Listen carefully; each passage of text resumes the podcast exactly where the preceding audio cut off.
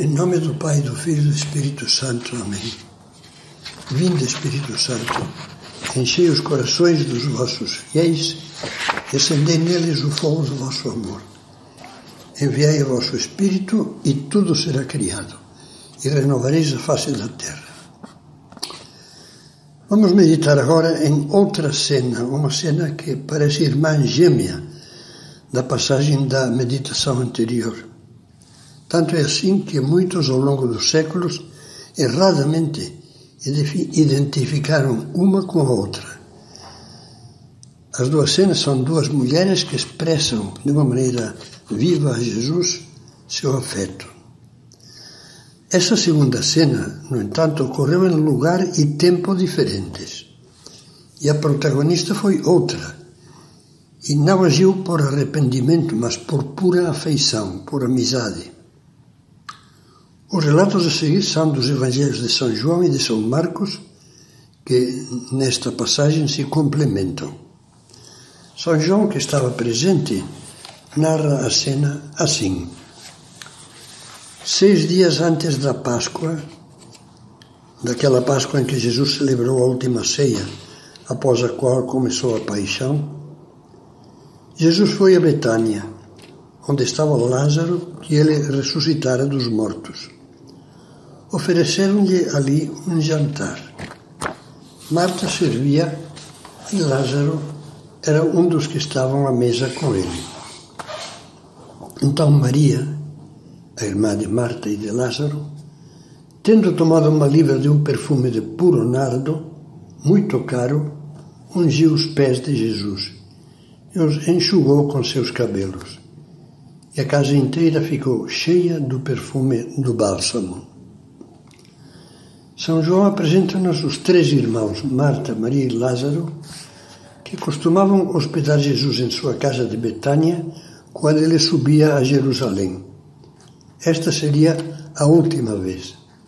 É claro que Maria ainda estava comovida após ter presenciado fazia pouco a ressurreição de seu irmão Lázaro e por isso sentiu o impulso nobre de agradecer a Jesus. Contudo, o gesto afetuoso de Maria despertou reações negativas entre vários dos presentes. São Marco, no seu relato, diz: alguns dentre os presentes indignavam-se e diziam: a troco de que este desperdício de perfume poderia ser vendido por mais de 300 denários e distribuído aos pobres. São João faz questão de frisar que o mais indignado foi Judas. Um de seus discípulos, Judas Iscariotes, o que o iria trair, disse: Por que não se vendeu este perfume por trezentos denários e dá-lo aos pobres? Ele disse isso, comenta São João, não porque se preocupasse com os pobres, mas porque era ladrão e, tendo a bolsa comum, roubava o que ali era colocado. Maria não fez cálculos. Deu tudo. O que era ofertar um perfume caro perto da graça da ressurreição do irmão? Judas, pelo contrário, fez cálculos. Estava habituado a isso. Só que depois calculou muito barato o preço da sua traição. Vendeu Jesus por 30 moedas de prata, que eram a taxa de indenização por um escravo. Como no caso da viúva pobre, Jesus defende e louva Maria de Betânia por seu gesto de generosidade. São Marcos escreve: Deixai-a, disse Jesus, por que aborreceis? Ela praticou uma boa obra para comigo. Ela fez o que podia. Antecipou-se a ungir o meu corpo para a sepultura. A seguir, o Senhor pronunciou umas palavras proféticas que se vem cumprindo desde há mais de dois mil anos. Em verdade vos digo que onde quer que venha a ser proclamado o Evangelho em todo o mundo, também o que ela fez será contado em sua memória. Nós mesmos estamos satisfazendo essa profecia.